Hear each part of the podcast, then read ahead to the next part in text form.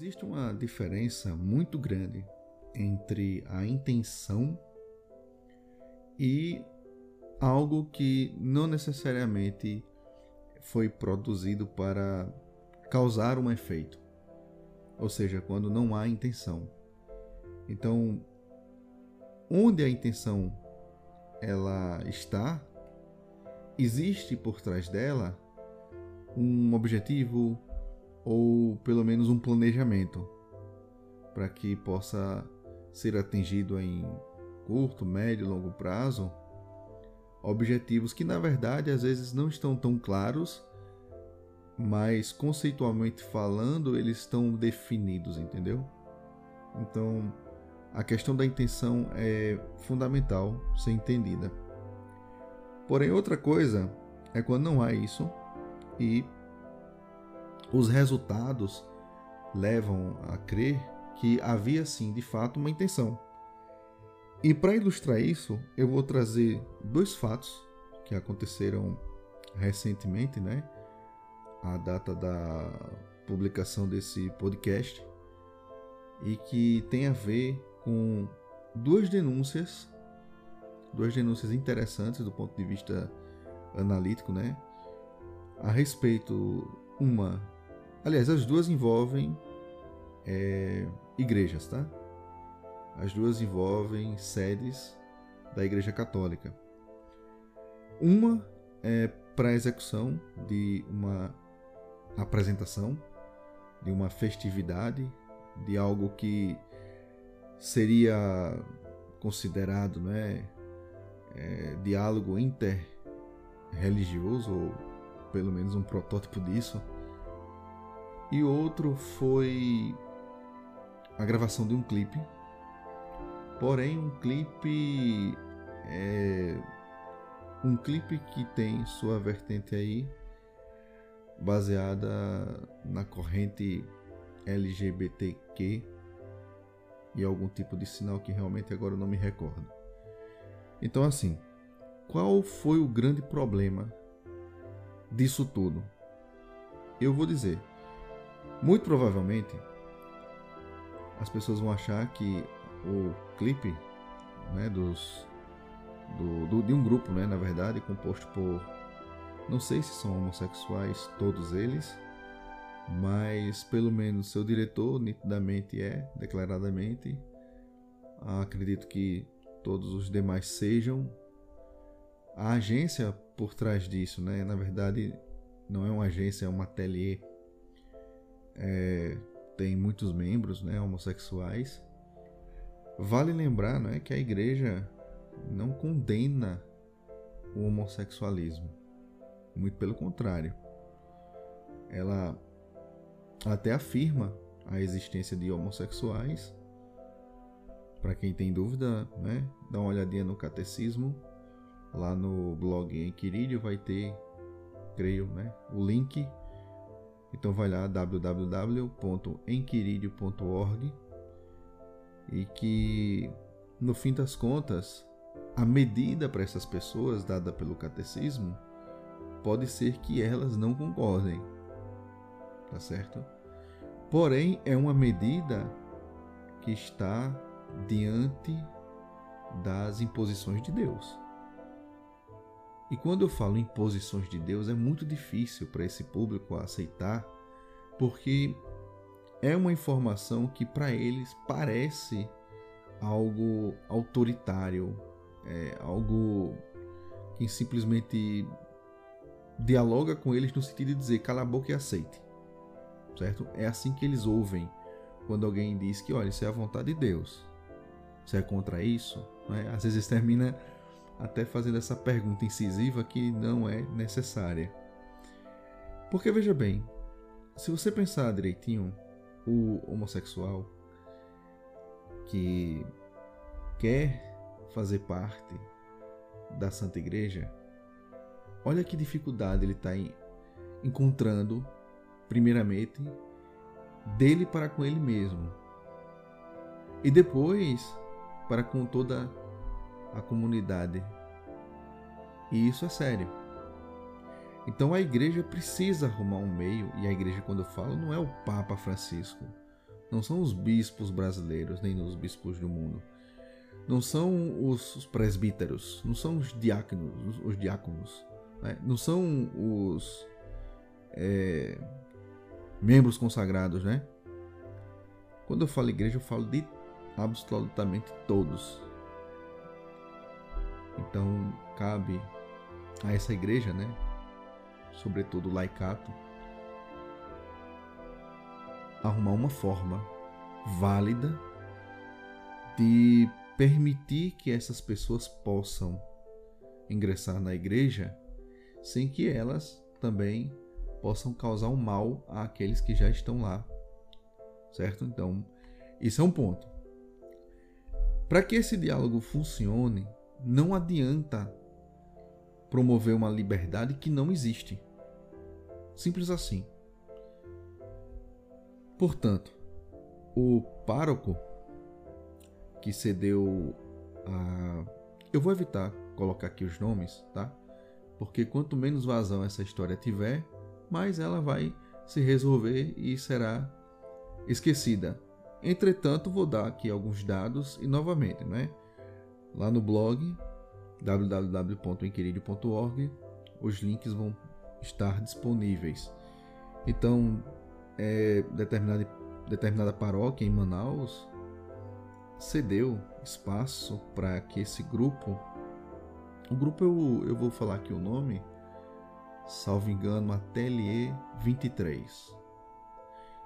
Não vou esquecer isso porque eu fui é, ver qual foi o meio de captação né, para a elaboração do clipe, uma vez que e aí é interessante, né? Eu não vou falar sobre política, mas infelizmente eu tenho que trazer essa informação para aquelas pessoas que são um pouquinho mais curiosas, né?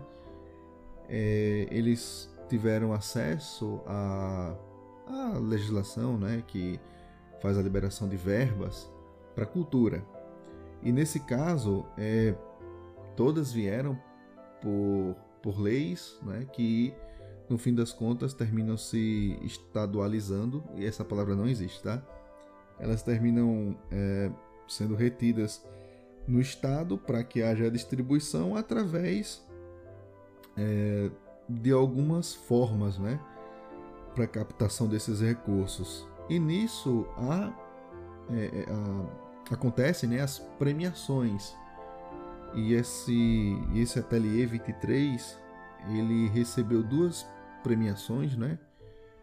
Uma delas, eu não sei se as duas ou se uma delas apenas, tem um documento também do próprio, da própria é, Secretaria Especial da Cultura informando os valores, né? Cerca de 6 mil reais que eu acredito que eles possam ter usado não só nesse clipe, mas também em umas outras duas elaborações que eles fizeram juntamente com outro grupo né, teatral ou é, eles mesmos. Né? Eu realmente nessa parte não consegui é, ter acesso a tanta informação também.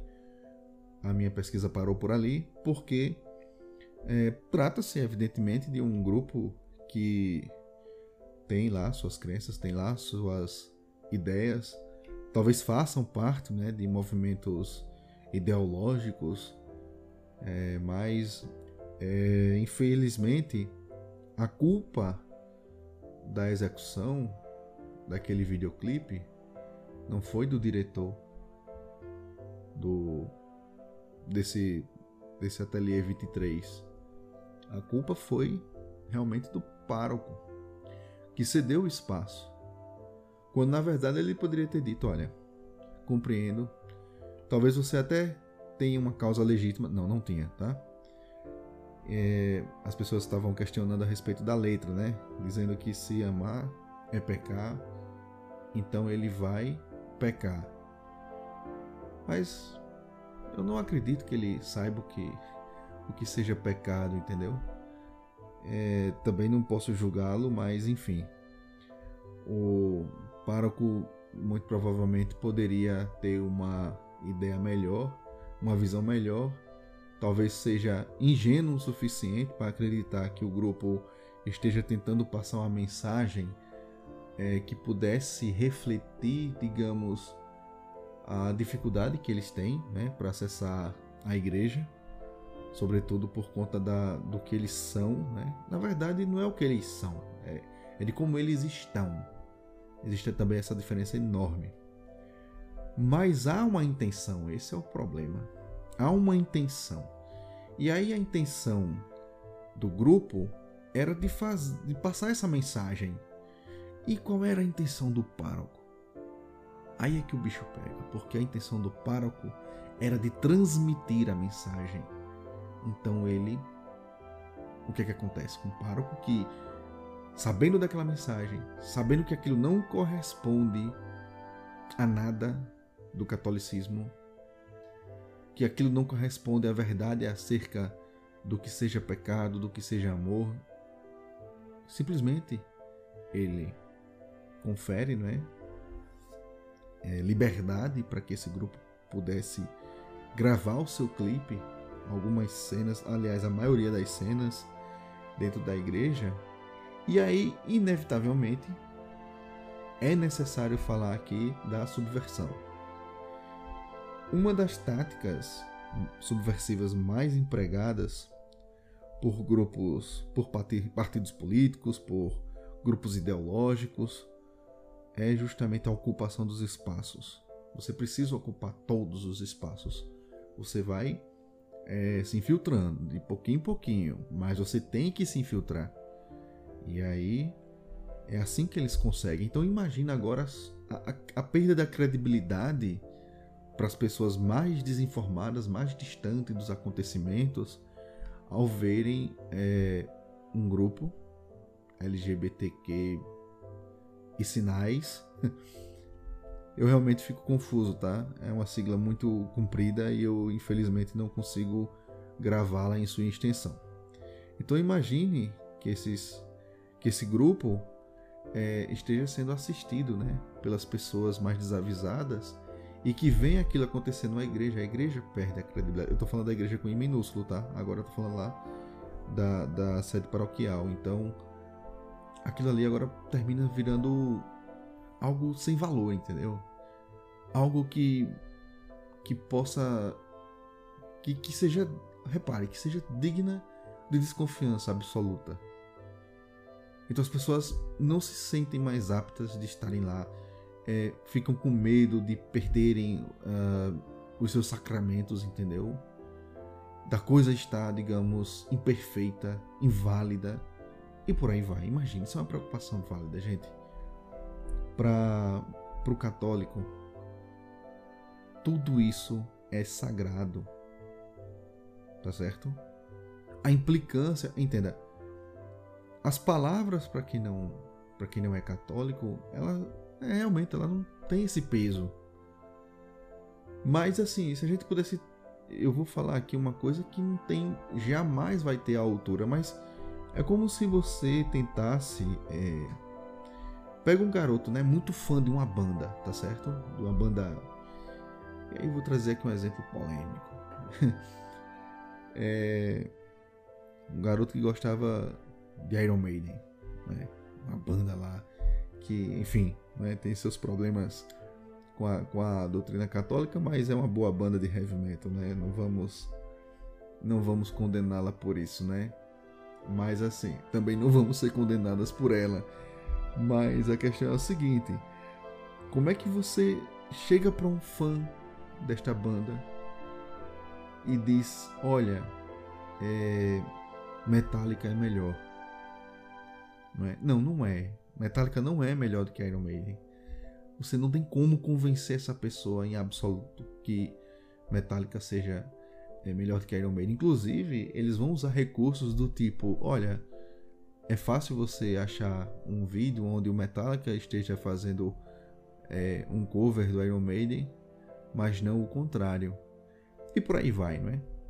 O que eu quero dizer é que para o católico, por mais que você tente trazer qualquer tipo de, enfim, é, qualquer tipo de interpretação né, a respeito do que, do que é o catolicismo para você no seu particular, jamais vai conseguir convencer um católico, porque o católico ele segue a igreja. o católico ele segue a risca a igreja.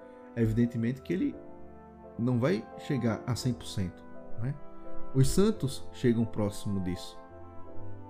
Aqueles que querem se santificar vão chegar muito próximo disso. Mas ninguém chega a 100%. 100% só um, que é Jesus. Tá certo? Mas aí a gente estaria, né, querendo competir com Deus? Não, não é? Então, por isso, por isso que o católico, ele é um pouco cabeça dura mesmo, viu, gente? O católico, ele é muito centrado em sua fé e na razão também. O católico, ele tem disso. Mas imagina então que essas pessoas, né, desse quadro é, homoafetivo, né, eles queiram hum, colocar, repare, uma mensagem dentro da igreja e que aquilo não é condizente, simplesmente não é condizente. Então não faz o menor sentido para um católico qualquer justificativa a respeito daquilo. Simplesmente não existe justificativa. A melhor justificativa é quando um pároco assume o erro e diz: Olha, eu realmente errei, é, vou sofrer as punições, né, de acordo com o Código de Direito Canônico, e, enfim, não mais repetirei. Precisa se redimir muito, precisa. Olha, é um processo muito doloroso, porque ele vai ter que. Ele, quando faz isso, veja, ele tem duas implicâncias. Uma paroquial, os fiéis que frequentam aquela igreja, né? Eles precisam ser reconquistados. Isso talvez não aconteça. Talvez não aconteça.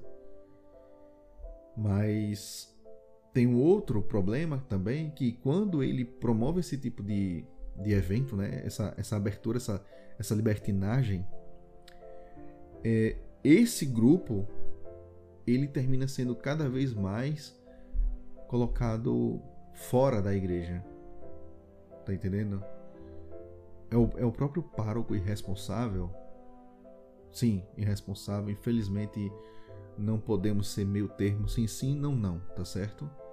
Então, a responsabilidade do pároco ela é grave, grave para todos os sentidos.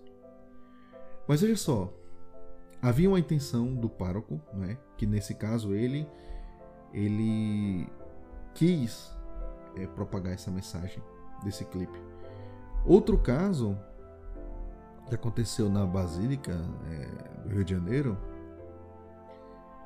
esse eu achei eu achei mais grave, tá? Achei muito mais grave. E aí vamos lá.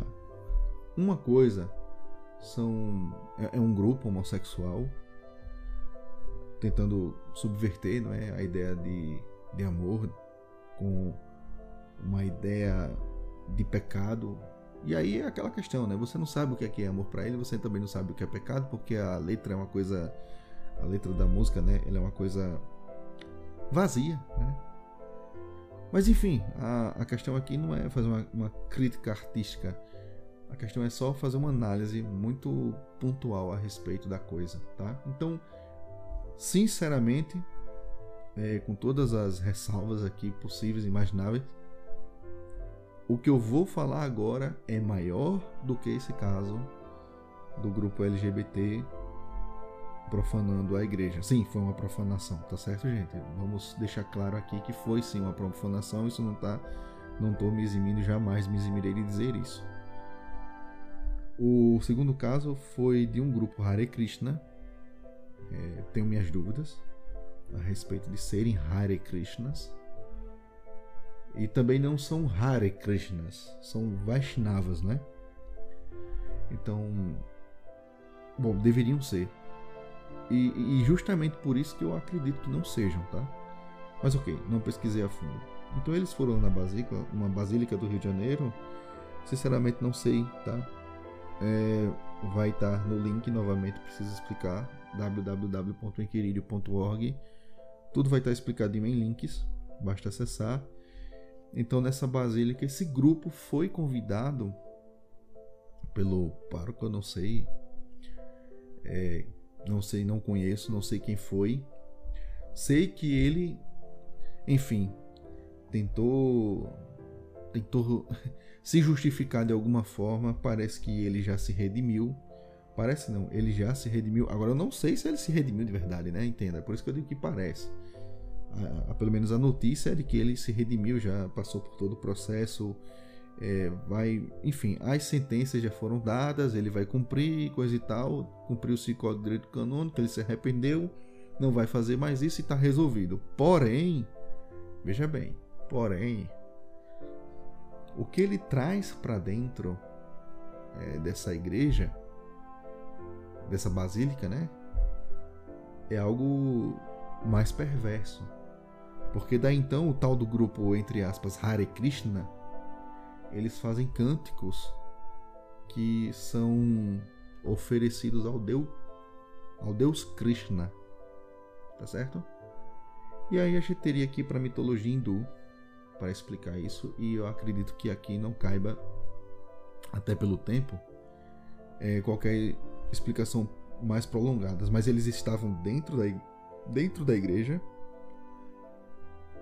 e dá até para ver no final da, da tal da apresentação a coisa começa a, a descambar mesmo, né? Um dos participantes vai até o ele atravessa o altar e enfim faz gestos, né, que é, tentam remontar, né, toda a religião hindu e isso simplesmente é uma profanação. Os templos sagrados no Brasil estão sendo profanados, mas com aval com aval daqueles que jamais deveriam dar aval para isso, tá? Uma coisa é você fazer, minha gente, tentar promover um, um diálogo é, interreligioso, mas que um padre, que um membro Vaishnava de verdade, não é? Que um muçulmano, que um jesuíta, porque agora os jesuítas, né? O Papa Francisco, coitado, parece que é dono de uma nova religião, que um que o, enfim, qualquer, qualquer tipo de, de religião que, o, que essa conversa possa ser feita num, num, num hotel, num, num galpão, numa casa, num salão, enfim, entendeu? E eu acho que isso é interessante, né? Eu acho que é, é importante as pessoas dialogarem, tá?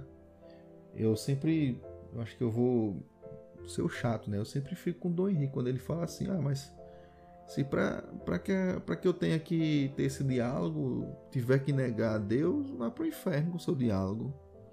Eu acho muito simples, sabe, esse posicionamento. Eu acho tão tão simples, tão fácil, tão tão tão puro, tão, como é que eu posso dizer?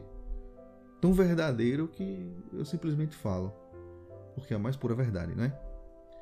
Então quando eu vejo esse grupo Hare Krishna dentro da basílica, e o padre que permitiu isso.